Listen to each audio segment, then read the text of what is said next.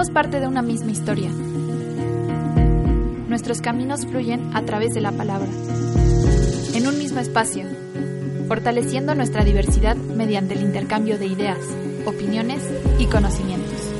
Radio UP y el Sistema de Radiodifusoras Culturales Indigenistas de la CDI presenta su programa Encuentros. Encuentros. La voz que llega lejos para acercarse a tus oídos. Muy buenas tardes amigos, ¿cómo están? Los saluda Rubén Martínez. Estamos iniciando una emisión más de Encuentros, la voz que llega lejos para acercarse a tus oídos. Como en todas nuestras emisiones me acompañan Sandra Anchondo y Marta de Aro para hablar el día de hoy de la cultura celtal. Marta, ¿cómo estás? Hola Rubén, hola Sandra. Muy bien y muy contenta de estar aquí para hablar del pueblo celtal. Sandy, ¿tú qué tal? ¿Cómo estás? Hola Rubén, Marta, los saludo con mucho gusto, igual que a nuestro auditorio. Para adentrarnos en la maravillosa cultura del pueblo celtal, contaremos con la participación del doctor Antonio Paoli Bolio, con quien platicaremos sobre las tradiciones de estas comunidades, la importancia de la milpa, sus modos de educación y algunos otros aspectos más. También hablaremos sobre literatura y tendremos una interesante entrevista con Josías López Gómez, ganador del Premio de Literaturas Indígenas de América 2015. Así es, Marta, amigos, quédense con nosotros y aprendamos juntos sobre la cultura celtal en este su programa Encuentros. Las raíces encaminan nuestra historia. Hoy en nuestro pueblo. Para entrar de lleno a nuestro tema el día de hoy, me gustaría platicarles que los celtales se llaman a sí mismos como Batzil Kop o los de la palabra originaria, ya que como escucharemos más adelante, la tradición oral ha sido fundamental para tomar y preservar la identidad de este pueblo. Por el número de hablantes de su lengua, los celtales ocupan el quinto lugar en la lista de pueblos indígenas de nuestro país.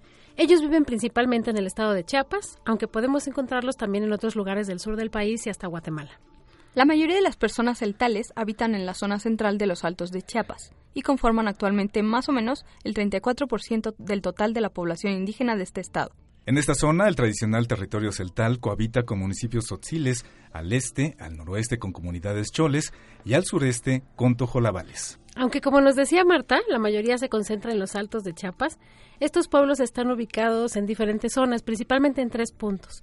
En la zona norte, en municipios como Yajalón, Citalá, Bachajón y en la región montañosa que comparte con los tzotziles. Para, para los pueblos celtales es muy importante la relación que tienen con el territorio, ¿no? Podemos, por ejemplo, pensar en que hasta hace poco el 80% de los árboles tropicales de nuestro país estaba concentrado en esta zona de los Altos de Chiapas y el 33% de los reptiles, ¿no? Al pensar que cada uno de los seres de la naturaleza es un sujeto, no no solamente las personas, sino los animales y las plantas, podemos pues darnos una idea de qué tan importante puede llegar a ser para ellos el entorno, no solo el paisaje, sino cada uno de los seres que, que ahí se concentran. Además del cuidado que han tenido, por ejemplo, como mencionas en los Altos, hay otros pueblos celtales que habitan y cuidan la zona de la selva. Eh, aunque están separados, digamos, siempre han mantenido mucho contacto con los pueblos vecinos. Esto se puede ver en la semejanza entre las lenguas, las tradiciones, la comida, el intercambio comercial. Igual que los otziles, los celtales hablan una lengua de la familia maya. Ambos pueblos descienden de un mismo tronco que migró de los altos cuchumatanes de Guatemala a los altos de Chiapas. Estos pueblos comenzaron a sentarse en los altos desde el año 500 a.C., pero según los especialistas, a partir del 1200 después de Cristo se dio una diferenciación entre lengua y región. Aquí lo que pasó, Marta, principalmente es que empezaron a distinguirse tzotziles de celtales. Sí, y se consideran lenguas distintas, aunque según sé, hoy en día muchos tzotziles y otros indígenas de Chiapas hablan el celtal además de su lengua. El celtal incluso es usado como lengua franca, o sea, se usa para que todos entiendan entre sí independientemente de cuál sea su lengua materna. Como pasa en otras comunidades indígenas, entre los celtales el trabajo de la milpa es fundamental para la vida comunitaria. Más adelante vamos a oír cómo nuestro invitado, el doctor Paoli, nos explica eh, cómo funciona eh, la educación, el trabajo y la importancia que tiene la milpa para estas comunidades pero bueno, podemos ir adelantando que la cosecha del maíz no solo implica un modo de obtener este cereal, este alimento, sino que es también la forma en que los hombres y las mujeres se forjan y adquieren un papel activo en la comunidad. Así es, Andy. En este sentido, cultivar no es solo sacar frutos de la tierra, sino cultivarse a uno mismo como un hombre o como una mujer con valores sociales. Estos valores que rigen la vida comunitaria entre los celtales son la solidaridad, la humildad, la paciencia. Así como la milpa se siembra y se cosecha, así también las personas van cosechando los valores por medio del trabajo. Una visión muy interesante del pueblo celtal, Marta Rubén, es la de considerar a la tierra como un lugar para arraigarse y también donde la vida obtiene su equilibrio. En la tierra es donde se guarda la memoria compartida de todos los que viven y de los que han vivido en la comunidad. Así es, Andy. El cultivo de la tierra es la actividad común en la que se enseña la convivencia. Entre los celtales, los valores sociales no se enseñan en la escuela, sino en el trabajo diario. Exactamente, por ejemplo, los niños observan cómo se comportan sus papás, cómo se relacionan los adultos entre sí para trabajar la tierra y así van aprendiendo poco a poco el sentido profundo de la convivencia. Esta convivencia, Marta, que se aprende en la milpa, se define por dos valores principalmente, el respeto, el tamuk, y el trabajo, atel. El respeto visto por esta cultura es saber vivir sin dañar, manteniendo el equilibrio de la vida, el cual se debe conservar tanto en la tierra como entre las personas. Exactamente, por ejemplo, para conservar la tierra es necesario respetar los ciclos de cultivo. Pero no solamente eso, los celtales también nos enseñan a respetar cada una de las semillas, cada uno de los granos que utilizan para cultivar. En uno de los libros, eh, el doctor Paoli contaba una anécdota en la que se pierde un grano de maíz y todos lo buscan, ¿no? No se puede desperdiciar ninguno de los granos que está hecho para germinar y para cultivarse. Ahí se nota el respeto que tienen por todos los entes de la naturaleza para mantener el equilibrio entre las personas también hace falta el respeto, ¿no? Hay que evitar los conflictos, hay que buscar la paz, eh, escuchar a los demás y respetar a los mayores. El respeto a los ancianos entre los celtales se demuestra, por ejemplo, eh, pues inclinándose cuando uno de ellos va a pasar, por ejemplo, quitándose el sombrero cuando está alguno de ellos eh, cerca de nosotros o dejando el paso libre cuando uno de ellos pues está acercándose. En estas comunidades los ancianos se consideran la base de la sociedad que tenemos hoy. Muchas veces se pide su opinión para resolver conflictos, eh, que transmitan su experiencia respecto a algún tema. Para ellos, todo lo que tenemos y todo lo que somos se lo debemos a los que vinieron antes que nosotros y que por cierto no se han ido.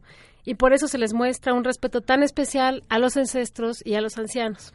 Así es, además, pues de la mano del respeto está el trabajo.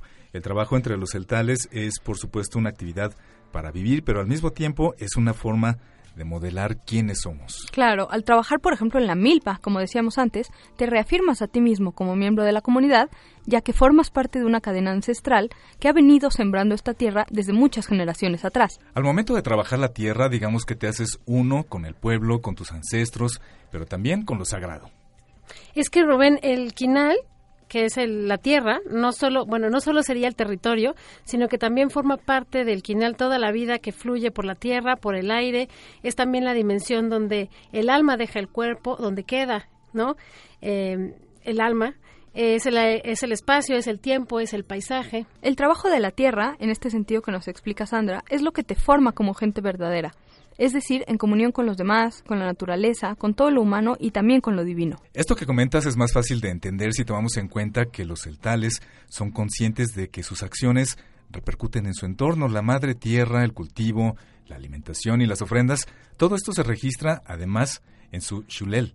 El shulel es, digamos, el alma para los celtales. Cuando un celtal rompe con el orden establecido, los tatik metik, que son los ancestros justamente, lo castigan con un daño en su alma, con un daño en su chulel, y para sanar necesitará la ayuda de un curandero o un, un, rezador forzosamente. La función de este curandero es justamente recuperar la armonía perdida. Cuando se recupera la armonía y cuando el orden de la comunidad se encuentra en equilibrio, pues los celtales consideran que se ha alcanzado el Lekil Kushlehal, que es la vida buena. Esta vida buena tiene que ver, como decías, con una sensación de estar en paz con el entorno, la armonía colectiva es lo que permite la armonía individual. Incluso entre los celtales se dice que esta concordia se logra cuando en la comunidad se crea un solo corazón, que es denominado Hu Nash Ko Tantik. Podemos decir entonces que las claves de la vida comunitaria para el pueblo celtal son el respeto y el trabajo, y que estos dos valores se aprenden en la vida cotidiana. Así es, Marta. Seguiremos hablando de estos temas tan importantes después del corte. No se vayan. Regresamos con encuentros, la voz que llega lejos para acercarse a tus oídos.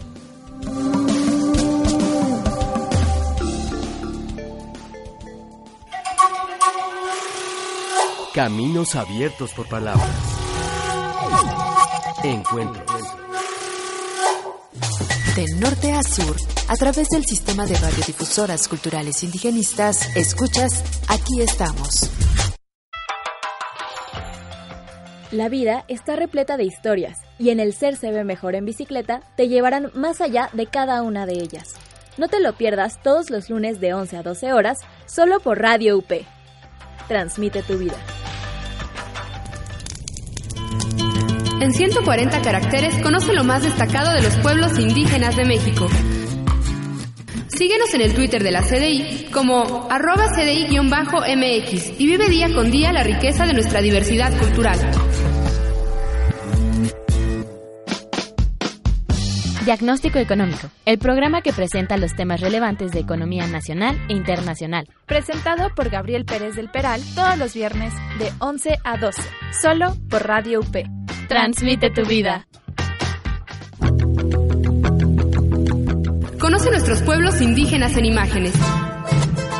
Síguenos en Instagram, arroba CDI-MX y disfruta las maravillosas fotografías que tenemos para ti.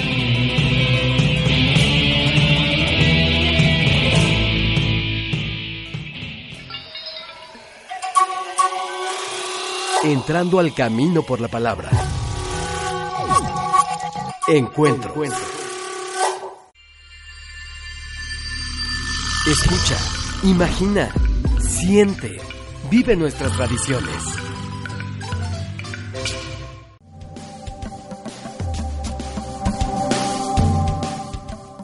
Estamos de regreso en Encuentros, la voz que llega lejos para acercarse a tus oídos, hablando el día de hoy de la cultura celtal. Antes del corte estábamos platicando sobre algunos elementos que conforman la vida en común de los celtales. Para seguir hablando de este y otros temas, platicamos con el doctor José Antonio Paoli Él es doctor en Ciencias Sociales por la Universidad Iberoamericana, actualmente profesor investigador de la Universidad Autónoma Metropolitana, miembro del Sistema Nacional de Investigadores y experto en cultura y educación de los pueblos celtales. ¿Qué les parece si escuchamos la entrevista que tenemos preparada para ustedes? Vamos a escucharlo. Doctor, le queremos preguntar sobre el concepto de educación en la cultura celtal. Bueno, hay una palabra que creo que es central en celtal que se llama pijuptesel. Pij es único, pero no es cualquier único, es un único, por ejemplo, un granito de frijol, un granito de maíz, algo que va a germinar. Entonces, porque hay muchos únicos en celtal, y entonces es un adjetivo numeral. Eh, bueno, este, esta figura gramatical no existe en castellano. Es algo con lo que se califica al número para hacerlo cantidad. Eh, bueno, el sentido de la matemática en maya es muy complejo, yo no lo conozco más que apenas, pero eh, hay muchos únicos. Entonces, este es único germinal y up es hacer, es crecer, es, es hacerse único. Y tes es hacer que otro se haga único. E, y él es el infinitivo del verbo. ¿no? Pijuptesel sería educar, bueno, pero no es ducere. Ducere en latín sería dirigir, guiar, Aquí es como en, en, el, en las plantas hay, un, hay algo que germina y crece. Entonces uno le puede decir que cómo crece. Es chiel, eh, tamogel. Chiel es, es germinar y sube, ¿no? Tiene su propio modo de ser. Entonces, más bien hay que tener cuidado en ponerle agua, que le dé el sol, que le dé el aire. Y por ejemplo, apapachar al niño, tenerlo ahí en el rebozo, es fundamental. Es como es como una fuente de agua, e, es como eh, ponerle una cunita, es, muy feo, ¿no? ¿Cómo lo vas a dejar ahí? Aunque sea muy bonita la cuna, eh, está solo, ¿no? Eh, el agua para que germine es, es el contacto, es el apapacho, es hablarle, es decirle. Entonces, para que se haga único, porque él tiene su naturaleza para hacerse único, nadie lo puede hacer único, ¿no? Me parece que hay un concepto profundo de autonomía muy poderoso que pasa la educación constantemente. Además, por ejemplo, para decir que alguien es inteligente o que alguien es educado, es pig, e, e, el mismo único. Eh, pigil winik, pigil ants, eh, el hombre el hombre que es único, la mujer que es único, pero único germinal, único que va a producir cosas, ¿no? Creo que por ahí podríamos, seguramente esto es muy limitado, ¿no? Pero eh, yo creo que con eso se podría definir básicamente. ¿Cuál sería la figura del educador? Si hay algún, em, alguna manera de decir maestro y cuáles serían las funciones del maestro para la cultura celtal tradicional. Bueno, hay una palabra clave, hay otras, pero eh, que es noptes wanej. Nop es, nopel es, es, es, saber, pero eh, nop es, es acercarse. Eh, noptes es el que hace, el que aproxima a otro a la cosa. Está muy claro en el contexto que el maestro no puede aprender por él, nadie puede aprender por ti. ¿no? Todo el mundo tiene su, su propio aprendizaje y en ningún sentido es exactamente igual que el que el maestro le puede enseñar. El maestro solo puede aproximarlo. Cada quien es único en su aprender también. Entonces, el maestro es alguien que aproxima, que enseña, bueno, la palabra enseñar tal vez se parezca un poco, es enseñar o aproximar. Y bueno, me parece que este es un concepto clave, ¿no? Está muy implícito, nadie puede entender por otro sobre todo, ¿no? ¿Y en su experiencia hay alguna diferencia entre la manera de educar a los niños y las niñas entre los celtales? Bueno, sí, hay, hay un mar de cosas, aunque esto varía de pueblo a pueblo, porque no todos los pueblos, son más de 20 pueblos celtales. Ustedes saben, eh, esto, las repúblicas de indios dieron un pacto muy peculiar y cada pueblo se desarrolló de manera distinta, aunque teniendo la misma lengua. Entre los celtales todos se entienden, realmente, incluso la lengua más distante, como sería Bachajón con Oshchuk, se entienden perfectamente bien. Uno, uno de Bachajón va a decir un discurso en Oshchuk o al revés y lo entienden muy bien. Hay otro acento, hay otro tono, hay otros modismos, pero con un yucateco o del DF pues, se entienden muy bien en español. Entonces, eh, claro, no en maya, pero aquí pues hay, hay muchas maneras distintas. Normalmente las niñas, yo creo que en todos los pueblos, pues hay ciertas funciones fundamentales, ¿no? Hacer las tortillas, lavar la ropa, eh, por supuesto darle el pecho al niño, eso no se puede cambiar. Entonces, eh, y ahí hay una dimensión biológica y una dimensión cultural muy claramente, ¿no? Y luego el ámbito, el espacio consentido, que tiene la educación de las niñas, pues es básicamente la casa, el traspatio. En algunos pueblos no se puede llevar a la niña a la milpa, por ejemplo. Mm. En Maya de Yucatán, en casi todos los pueblos de Yucatán, si ustedes ven el chachac, las niñas no entran, las mujeres no entran a la milpa. Eh, es el hombre que fecunda la tierra el que entra. Eh, hay un símil muy claro, hombre-mujer, hombre-tierra, ¿no? Bueno, pues eso es en la cultura maya de Yucatán, pero en algunas, algunos lugares eh, entre los celtales tampoco, pero varía de pueblo a pueblo, ¿no? Y en general el ámbito para la niña es la casa, el fogón, eh, el traspatio, el cultivo de traspatio del huerto familiar, los animales, de, los animales pequeños, gallinas, guajolotes, mm, si hay conejos u otros, pues también. Otros animales mayores, pues, bueno, a veces cerdos también eh, se encarga la mujer, pero, pero hay otros mayores, el ganado bovino y eso es más bien cosa de hombres, ¿no? Pero la milpa se lleva al niño, es, normalmente se le da un pedacito, 10, mm, 20 metros cuadrados de terreno para que siembre y el papá le da las semillas y él decide dónde va el maíz y dónde va el frijol y dónde va lo que vaya a sembrar, ¿no? La calabaza. Y, y luego hay juegos, ¿no? Juegos una vez llega el niño con su, su, morralito, un niño de siete años máximo, ¿no? Y, le dice, y hay que echarle el te, te y traje, eh, traje para aquí para comer la comida, ¿no? de, mi milpa. Eh, y entonces le dice la mamá, ándale Juanito, ahora sí, melel que yacta winiquil. O sea, de veras que tú ya estás hecho al modelo de ser un hombre, ¿no?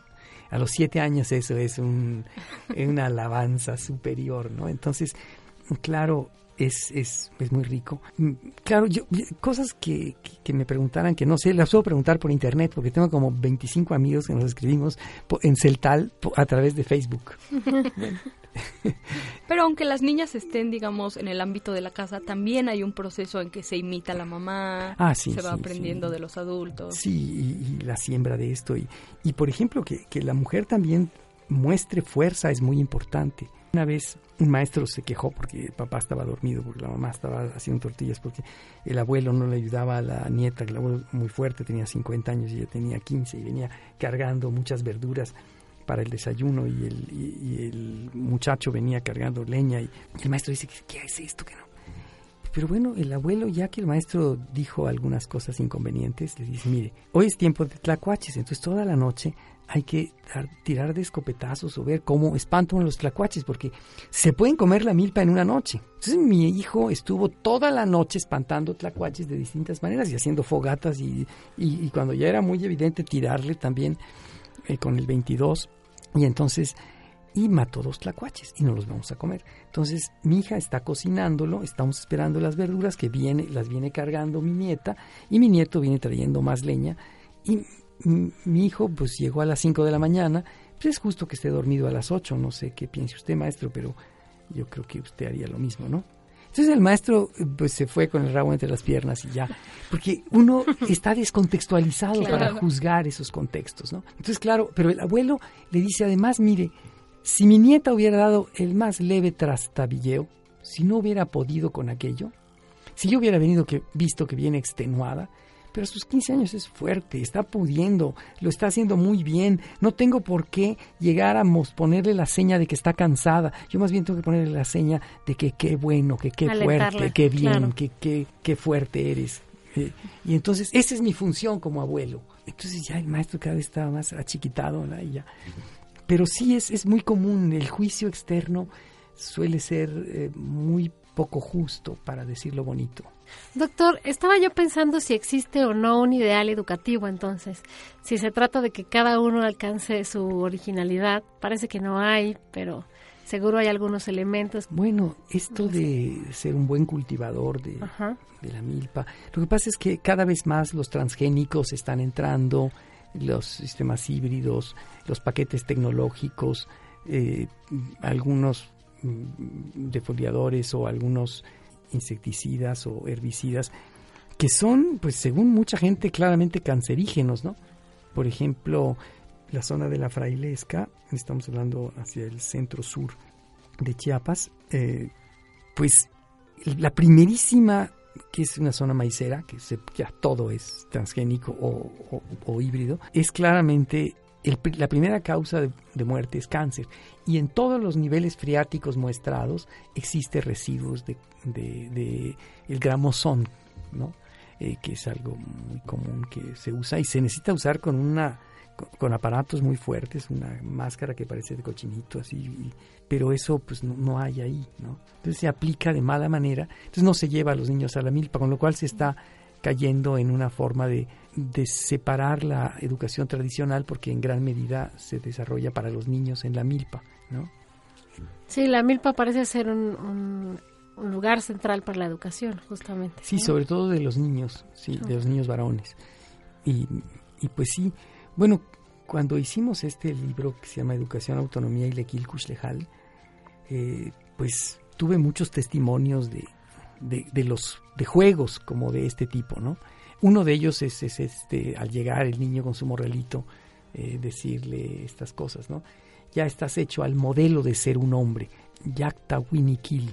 Winik es hombre, Winikil es del hombre, es un genitivo también.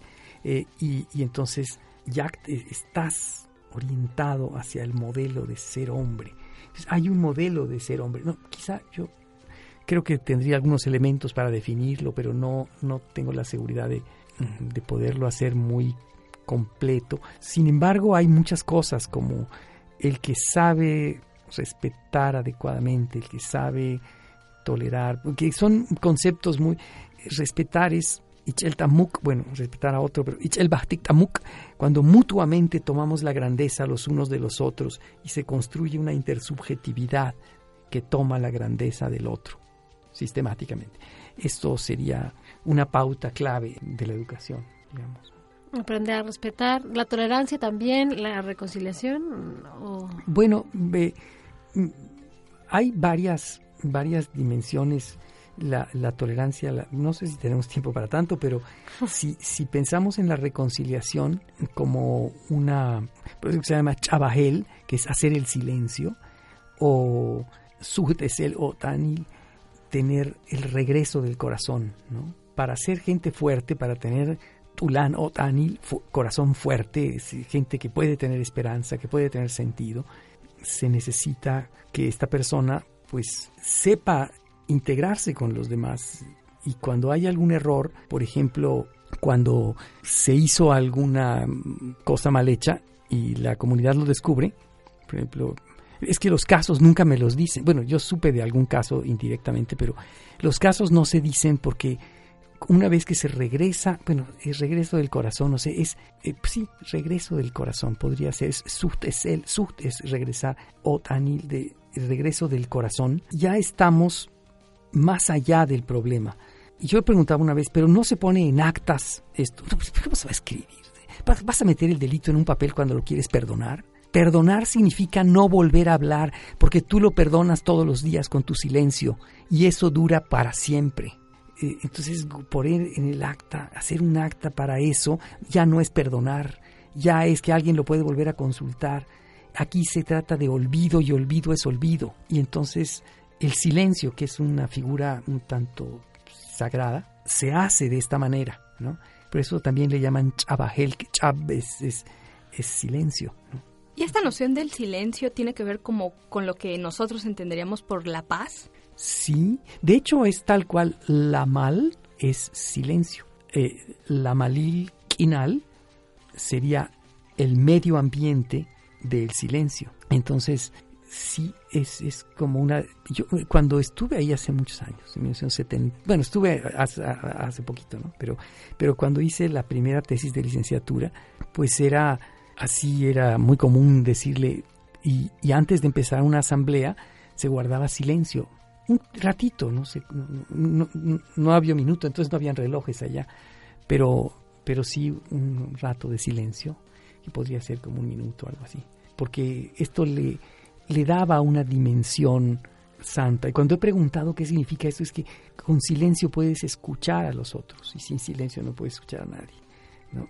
Sin escuchar a los otros, pues no puede haber eh, respeto y, el Tamuk es, esta condición de integrarse al tomar mutuamente la grandeza del otro. Doctor Pauli, existe también una noción de buena vida que supongo que se les enseña a los niños y niñas de alguna manera. Bueno, aquí en este librito que dice Lekil Kush Lejal, Lek es bueno, Lekil es de lo bueno, Kush es, es, es, es lo vivo, lo que se siente, y Kush Lejal sería eh, el entorno, eh, eh, la, vida, ¿no? La buena vida, que no solo es de las personas, todo es sujeto, básicamente, ¿no?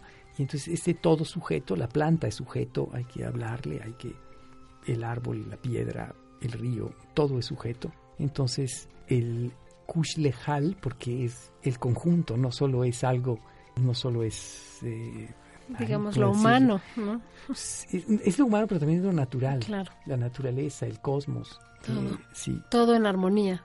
Sí, todo en armonía. Sí, sería una forma de decir armonía, tal vez. ¿Y cuando esta armonía se pierde, hay alguna manera de recuperar el equilibrio? Bueno, una es este chabajel, que es a través de, esto de hacer el silencio, o de sustesel o tanil, que se ha tomado como arrepentimiento pero o, o reconciliación, pero creo que es más bien eh, construir la armonía, crear armonía, más que reconciliarse. Pero eh, sí es una reconciliación, visto desde nuestra perspectiva, pero primero tiene que haber un castigo por lo que se hizo.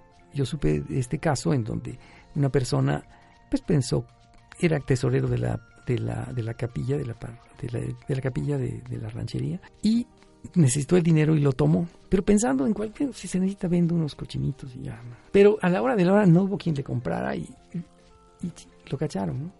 Entonces fue muy grave y, y, se reunieron y dijeron, tomar el dinero de la capilla es grave, te vas tres meses y era tiempo de siembra, o sea, era partirle en serio, ¿no? Entonces pidió el subteselotanil entonces eh, le, dieron ese chance, eh, estuvo que ir a la cárcel tres días, una cárcel de la que pudo no salir, es muy fácil salir de Bueno, hay cárceles que no, ¿eh? también en las cañadas ven cárceles que no se puede salir, pero esta sí. Entonces se va, se sienta, su familia le lleva de comer y, bueno, después sale y paga aquello, y ya pudo conseguir quien le comprara a esos animales y además una multa, por supuesto. Entonces, una vez el castigo, se reúne la comunidad y cada uno esto se usa hasta hoy, ¿eh? no, es algo antiguo, aunque varía mucho de comunidad a comunidad.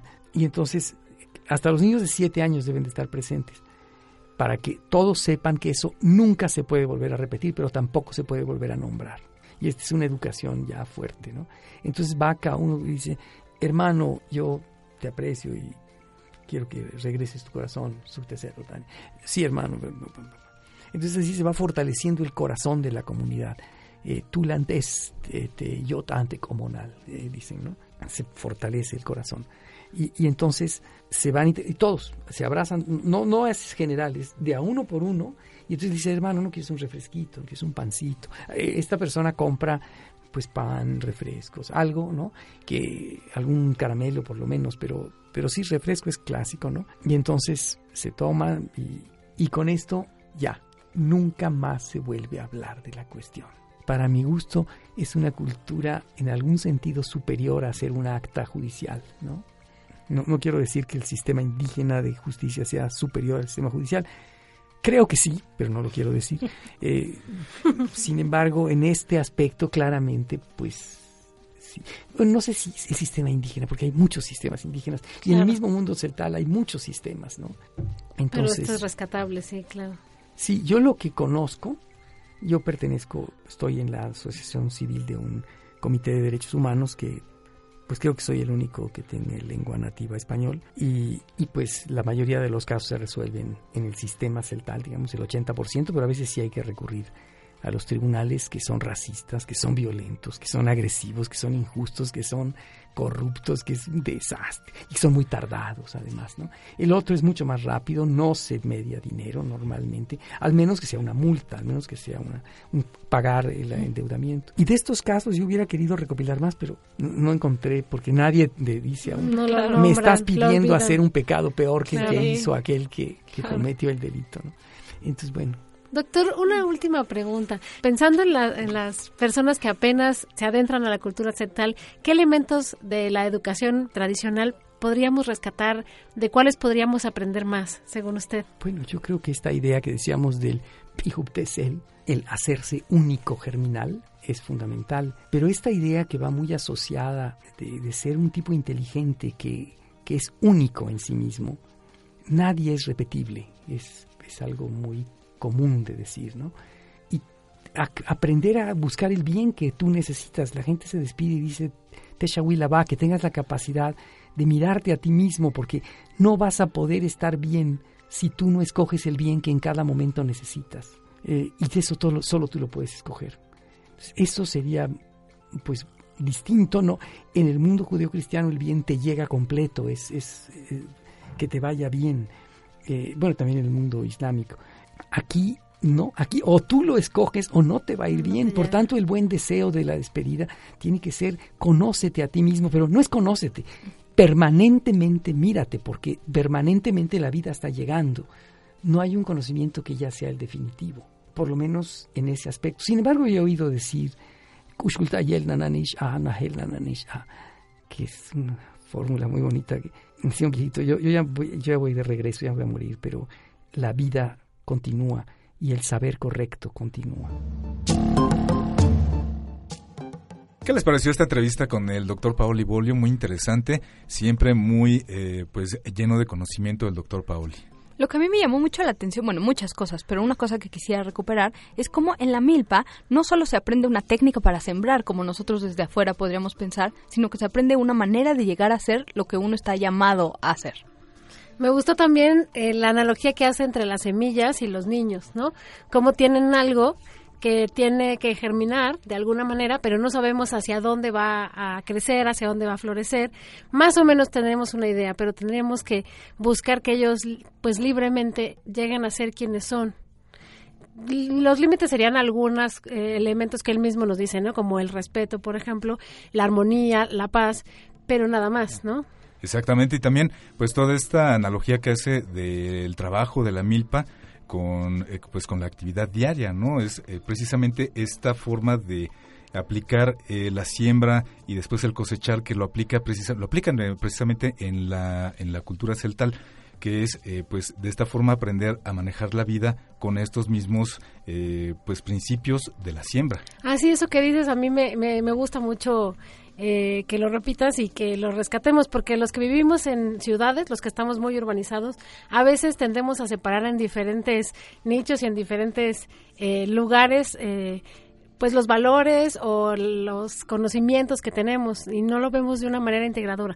Esto que hacen con los niños, de integrarlos a las actividades diarias, al trabajo y a los rituales, a mí me parece muy rescatable porque nosotros muchas veces los separamos y pensamos que los niños deben estar pues en las aulas y que aprendan ahí, ¿no? Y el resto del día, por ejemplo, los que convivimos con niños, pues los tenemos un poco abandonados, ¿no? Y nosotros nos dedicamos a hacer nuestras actividades cotidianas, pero sin enseñarles a ellos por qué lo hacemos así o cuáles son las razones o los valores que están detrás de lo que hacemos. Claro, los niños celtales podemos decir que siempre están aprendiendo, están aprendiendo cosas tan importantes como el perdón, la reconciliación, eh, el valor del silencio. Me gustó mucho esto que explica el, doctor Bolli, cómo el silencio te ayuda a escuchar al otro y así lograr la paz. Todas esas cosas que nos suenan tan interesantes, tan distintas, podemos rescatarlas en la sociedad de hoy en día que tanta falta le hace, por ejemplo, el silencio, la concordia. Y es muy bonito que lo aprendan en la milpa. A mí también me gustaba esta idea de el niño aprendiendo eh, las cosas de la vida, pero pensando en la calabaza, en el frijol, dónde lo va a sembrar, a qué hora se lo van a comer, a quién se le va a llevar su primer cosecha. Y además, no solo esto es lo que aprenden, sino aprenden también, por ejemplo, sobre los astros, ¿no? Tienen que aprender sobre los ciclos de la vida, sobre las festividades de la comunidad, pero también, por ejemplo, sobre los astros. Eh, decía Pauli que les gusta sembrar cuando hay luna llena, por algunas... Eh, pues por algunas razones especiales, ¿no? Y los niños aprenden también sobre eso ahí en la milpa. Pues eh, le agradecemos muchísimo al doctor Paoli Bolio esta entrevista que nos ha dado muchísimo para el programa del día de hoy. Y es momento de mandar un corte, amigos, pero no se vayan. Seguimos en Encuentros, la voz que llega lejos para acercarse a tus oídos.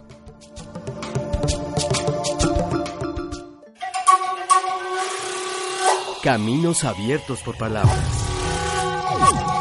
Encuentros. Conoce nuestros pueblos indígenas en imágenes.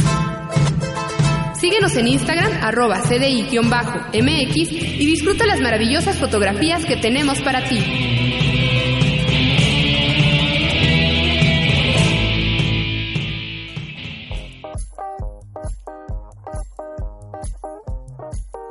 El principio fundamental de la bioética dice, no todo lo técnicamente posible es moralmente admisible. En otras palabras, no porque lo puedas hacer, quiere decir que está bien que lo hagas. No te pierdas Viva la Vida todos los martes de 11 a 12 con la doctora Lourdes Velázquez.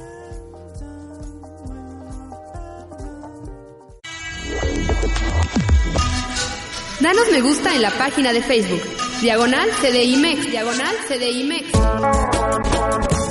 Y no te pierdas ninguno de nuestros eventos y convocatorias. Comparte la grandeza de la cultura nacional.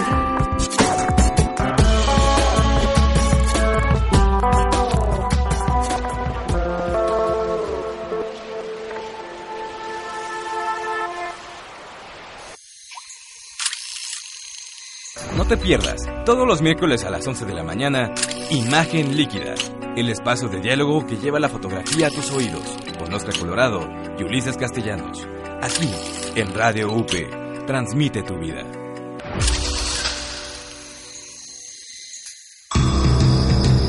Entra a SoundCloud y disfruta de los sonidos de nuestra cultura.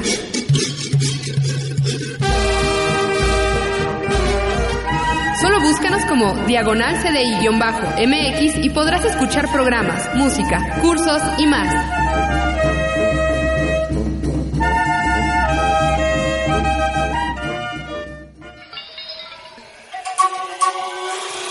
Entrando al camino por la palabra. Encuentro. Abre tus sentidos. Celebraciones, cantos, bailes y más.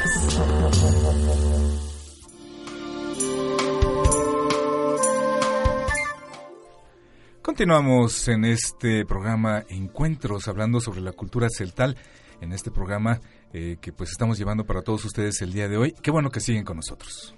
Hoy tenemos el honor de contar con una entrevista con Josías López Gómez, ganador del Premio de Literaturas Indígenas de América 2015. Él es licenciado en etnolingüística y maestro en lingüística indoamericana por el CIESAS. Es integrante de la unidad de escritores mayazoques. Durante muchos años, muchos años, perdóname, durante muchos años se desempeñó como profesor bilingüe de educación primaria indígena y actualmente se dedica primordialmente a su labor literaria, por lo cual ha recibido diversos premios de narrativa y de ensayo. Entre otros textos, Josías es autor de los libros de cuentos La Aurora, La Candona y Todo Cambió y de la novela Mujer de la Montaña, todos ellos escritos en su lengua celtal con traducción al español. Vamos a escuchar la entrevista que preparamos con él. Gracias amigos por continuar con nosotros. Esta tarde tenemos en entrevista a Josías López Gómez. Él es Premio de Literatura Indígenas de América 2015 y va a platicar con nosotros pues acerca de su trabajo realizado a lo largo de más de 30 años. Josías, ¿cómo estás? Muy buenos días. Te quiero agradecer muchísimo que platiques con nosotros. Quería pedirte que nos cuentes un poco sobre tu experiencia como profesor bilingüe. ¿De qué manera esto te ha contribuido para tu desarrollo como escritor? Bueno, yo empecé a trabajar desde 1981 como promotor cultural bilingüe de educación indígena. Entonces trabajé durante 33 años. Durante esos 33 años que trabajé, recorrí muchas comunidades. Empecé a trabajar en la selva lacandona. Después de la selva lacandona estuve en Chile, con Choles, también estuve con, en las Margaritas con Tojolabales, también estuve en los Altos de Chiapas con los Toquiles y también con los Tetales de todo. Entonces conocí muchas historias, conocí muchos caminos, conocí muchas comunidades y conocí muchas costumbres de todo. Entonces finalmente conocí mucha gente también que me platicaron de su historia, de su vida, del sufrimiento, de la pobreza en cada una de las comunidades de todo. Entonces casi recorrí varias partes de las comunidades de los Altos de Chiapas y sobre todo de la selva de la Candona. ¿no? Y escribir narraciones en celtal no solo significa hacerlo en esta lengua, sino que además las historias parten de una cosmovisión distinta a la occidental. ¿Cuáles son los elementos propios de tu cultura que retratas o incluyes en tu obra? Me han preguntado cuál sería la diferencia de la literatura indígena y literatura española, ¿no? En este caso, literatura mexicana, ¿no? Bueno, finalmente, a lo mejor la forma hemos, estamos copiando lo que es la forma, pero lo que es la esencia de la cultura indígena es que trato de dar a entender lo que es nuestra vida como pueblos indígenas, ¿no? Por ejemplo, la vez pasada estábamos discutiendo, ¿no? De un ruido, fíjense, desde el punto de vista indígena, cuando escuchamos un ruido, pensamos luego de un pucú o de un espíritu que anda rodando en el camino, en la montaña o en la casa. Pero lo que me dice un hispanohablante dice, cuando escucha un ruido, no piensa luego en un fantasma, sino que piensa luego de un ladrón. Y ahí está la diferencia, ¿no? Entonces ahí es donde veo la diferencia. Y lo hemos encontrado muchas diferencias porque nuestro punto de ver las cosas nosotros como pueblos indígenas es otra cosa, ¿no? Por ejemplo, un claro podemos decir de lo que es de nuestro habla, ¿no? Cuando decimos dos lapiceros, dos lápices, digamos, nosotros vemos la forma y los hispanohablantes no ven la forma de todo, ¿no? Sino que simplemente dicen dos lápices. Pero nosotros no podemos decir dos lápices porque tenemos que incluir cómo está la forma, el elemento, ¿no? Y los lápices están alargados y finalmente tenemos que meter la palabra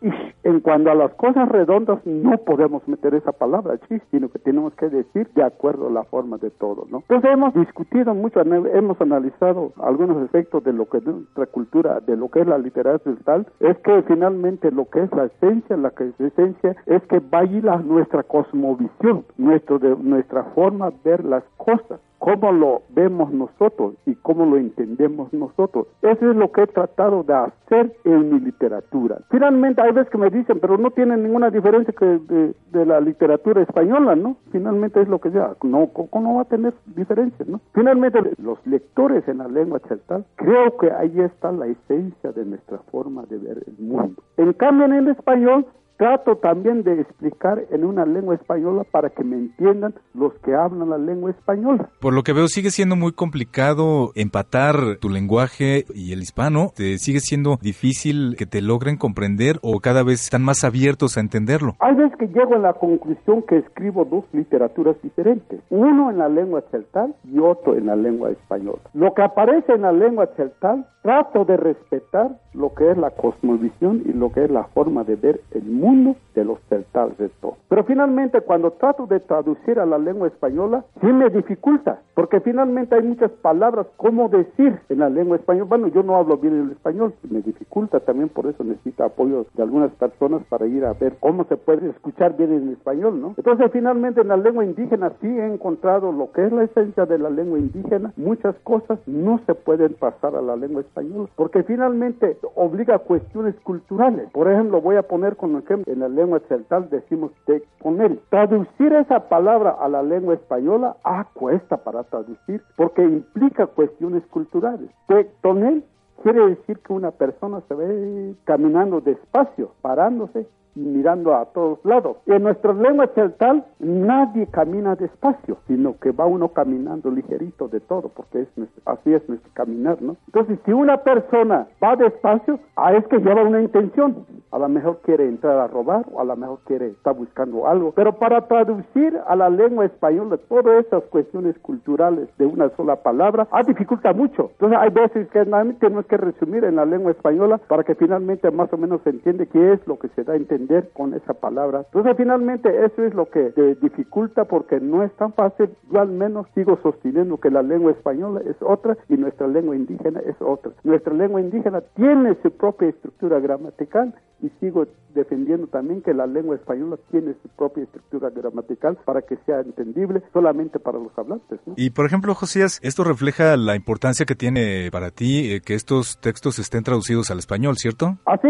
finalmente mi, mi objetivo es que, bueno, muchos me dicen, es que tú estás rescatando la cultura celtal. No, yo no rescato la cultura celtal, porque finalmente para mí todo lo que ya quedaron atrás es que ya quedaron atrás de todo, ¿no? Ya es imposible, por ejemplo, el metate, para que yo les diga a las mujeres, ah, tienen que empezar a trabajar con metate, ya no van a querer, porque ya es más fácil el trabajito con el molino de nixtamal de todo, ¿no? Entonces, no es que trato de rescatar, sino que lo que trato de hacer es dejar plasmado en un documento, en literatura, lo que es la forma de vida de los celtales de Orzuk o de los indígenas, de lo que he tratado de escribir de todo. Entonces, finalmente, la traducción que siempre he sostenido es para que también la otra gente que no habla la lengua celtal, que no escribe la lengua celtal, lo puede entender más o menos cómo es mi cultura celtal que está plasmada en la literatura de todo. Si yo hablara inglés, entonces yo también estaría dispuesto a traducirlo a la lengua inglesa para que también los ingleses se den cuenta cómo es nuestra forma de vivir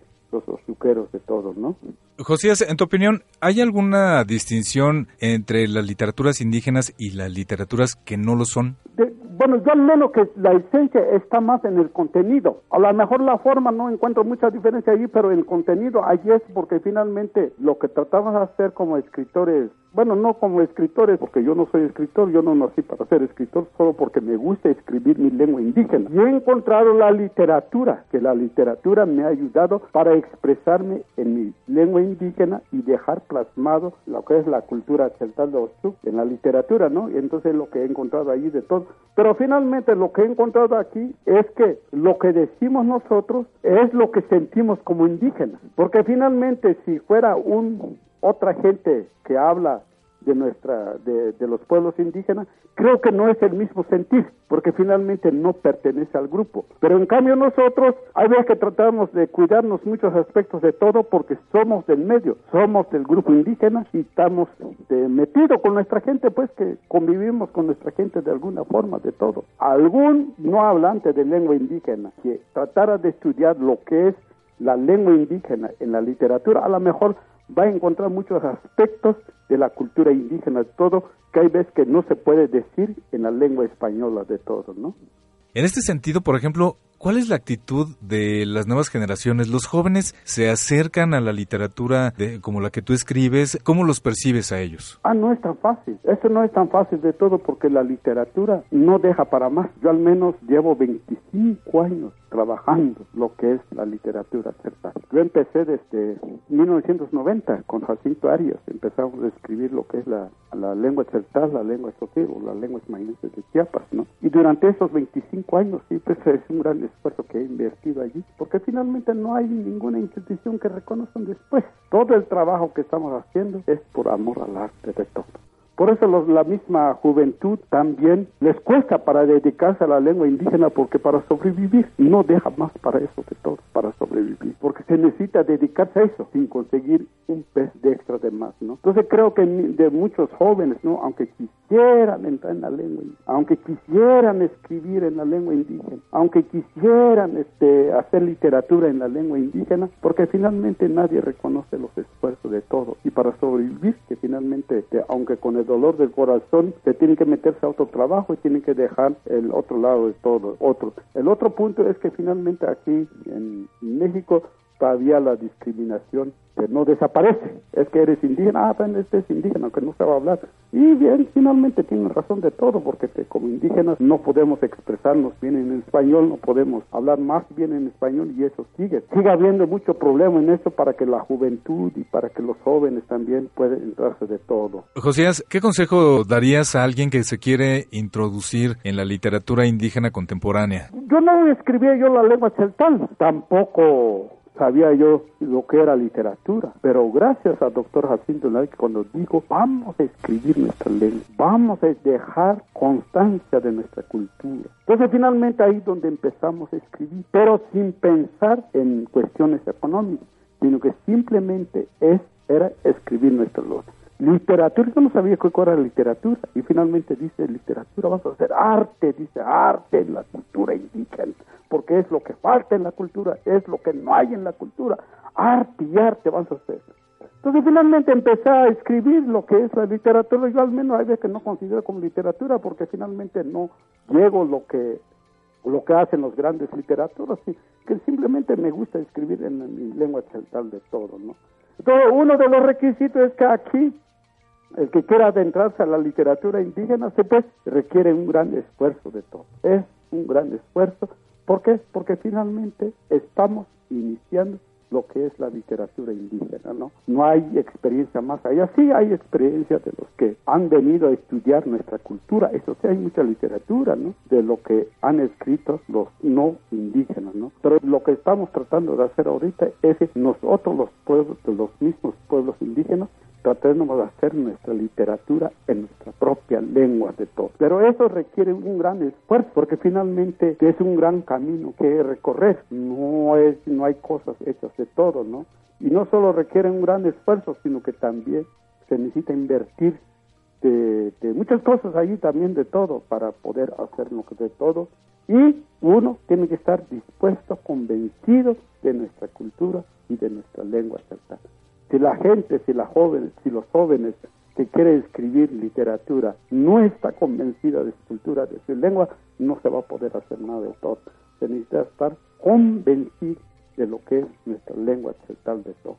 Josías, em, ya que estamos hablando de, eh, de, la lengua, eh, ¿será que nos podrías decir eh, un fragmento de alguno de tus textos? Mi primer cuento que hice es sobre de un curandero, de un joven que quiso robarle la palabra a un curandero, ¿no? Y finalmente ese joven pensaba que ser rico, que tener maíz, frijol, que tener dinero, que tener de todo, es ser un buen curandero. Finalmente cuando quiso robarle de palabras al viejito, se encontró con una desagradable que no era lo que estaba pensando de todo. Pues Josías, te agradecemos muchísimo esta plática que tuviste con nosotros. ¿Algo más, algún mensaje que quisieras enviar a la gente que nos está escuchando, algo en particular? También traten de ver lo que es la literatura indígena, porque finalmente si quieren saber más, si quieren conocer más de lo que son los pueblos indígenas, creo que yo al menos siento que los escritores indígenas, celtales, toquiles, mayas, soles, tolabales que estamos haciendo, creo que sí, atrae buenos contenidos en cuanto a nuestra vida, nuestra cultura, nuestra costumbre, nuestra forma de ver en nuestro, en nuestro mundo como, como indígenas de todo creo que estamos produciendo materiales de calidad, ¿no? Porque estamos cuidando mucho cómo darnos a entender, cómo para que sea más accesible a todos los que quieran leer nuestros trabajitos de todo. Y está en marcha lo que es la literatura indígena para mí. José, te agradezco nuevamente muchísimo y pues espero que de verdad que algún día nos podamos encontrar. Seguro, hermano. Gracias, Rodo. Que tengas un excelente día. Queremos agradecer muchísimo de verdad a José López Gómez por esta entrevista que nos dio, esta plática de verdad eh, tan agradable que nos dio esta tarde para todos ustedes aquí en Encuentros, la voz que llega lejos para acercarse a tus oídos. Muchas gracias a Josías por su tiempo y sus palabras en esta entrevista. Me parece muy interesante la visión que tiene él siendo miembro de la comunidad de cómo la literatura indígena y la literatura no indígena tienen diferencias sustanciales, como él explica. Una proviene de la tradición oral, otra mucho más enfocada a la escritura en papel y sin embargo, las dos de alguna manera pueden entenderse entre sí, que es un poco el trabajo que él ha intentado hacer con su obra, ¿no? Sí, a mí también me llamó mucho la atención eso. Él dice, nosotros copiamos la forma, ¿no? Yo me quedé pensando en esto, ¿qué significa copiar la forma? Supongo que está pensando en cómo copia moldes de la literatura no indígena eh, aunque sabe que en realidad no se puede y enfrenta muchas dificultades. No solamente la primera traducción, que sería del, del celtal perdón, al español, sino también de, de la oralidad a la escritura, ¿no? que es, eh, digamos, el tránsito que me parece mucho más complicado, porque la vitalidad de esta cultura está en la oralidad. No, no es fácil convertirla al alfabeto y no es fácil escribirla.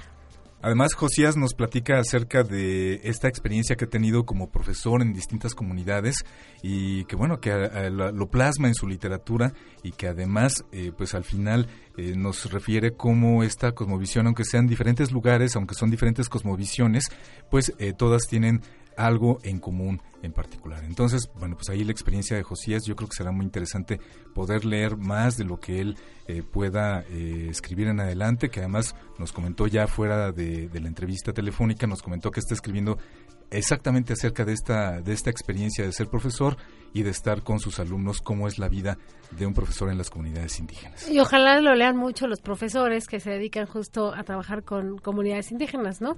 Eh, sobre todo porque también decía en la entrevista que la actitud de las nuevas generaciones hacia la cultura y la lengua originaria no es necesariamente la mejor, ¿no? Entonces hay que sí, esto, sí. este es un asunto que se ha estado perdiendo y que se da se ha dado mucho en las comunidades indígenas que es esta, esta valorización precisamente de la lengua, de las costumbres, de las tradiciones y que se ha ido perdiendo poco a poco por la occidentalización hacia las comunidades. Entonces, pues es un aspecto muy importante que muchos, eh, sobre todo la gente grande, pelea y que bueno pues los más jóvenes pues ya les está trayendo el mundo occidental. Entonces es algo que no se puede perder. Y justamente pienso que la obra de Josías es una buena puerta de entrada para conocer y preservar esta cultura. Al estar traducidos al español y al celtal, tanto un habitante interno de la comunidad como un agente externo como nosotros podemos acercarnos y conocer un poco más de la vida cotidiana, de las costumbres de estos pueblos y hacer que toda esta cultura no se pierda.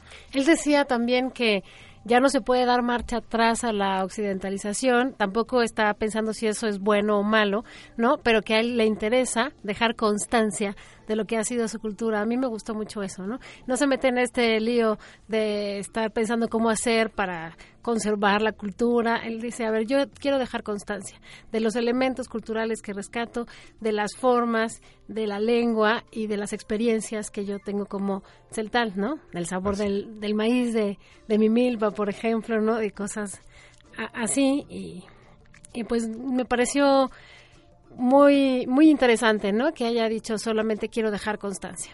También finalmente Josías deja muy en claro que la, su, su, afición por la escritura es nata completamente, ¿no? No lo hace por ganar un premio, no lo hace por ganar dinero ante eh, pues el plasmar todas estas características de su cultura, sino que pues a él lo que le interesa es que solamente prevalezcan en la escritura y poder llevarlas más adelante hacia los demás. Claro, Josías tiene una actitud bien humilde tanto a su obra como a su comunidad, como a sus lectores, ¿no? No está pretendiendo ser la voz de todos los celtales, tampoco está pretendiendo preservar en el tiempo una cultura milenaria, simplemente quiere plasmar las experiencias que a él les parecen valiosas y dejarlas para que quien se quiera acercar a su obra lo pueda hacer eh, de una manera sencilla y agradable.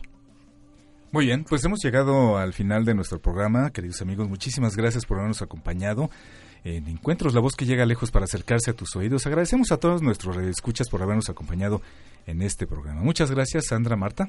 Muchas gracias, Rubén. Muchas gracias, Sandra. Y un agradecimiento especial para Antonio Paoli Bolio y para Josías López Gómez por ayudarnos a hacer posible este programa. Hasta pronto. Gracias a todos por acompañarnos. Hasta la próxima. Hasta luego, amigos. Los esperamos en la próxima emisión de Encuentros, la voz que llega lejos para acercarse a tus oídos. Somos parte de una misma historia nuestros caminos fluyen a través de la palabra. En un mismo espacio, fortaleciendo nuestra diversidad mediante el intercambio de ideas, opiniones y conocimientos. Radio UP y el Sistema de Radiodifusoras Culturales Indigenistas de la CDI presentó su programa, Encuentros. Encuentros. La voz que llega lejos para acercarse a tus oídos.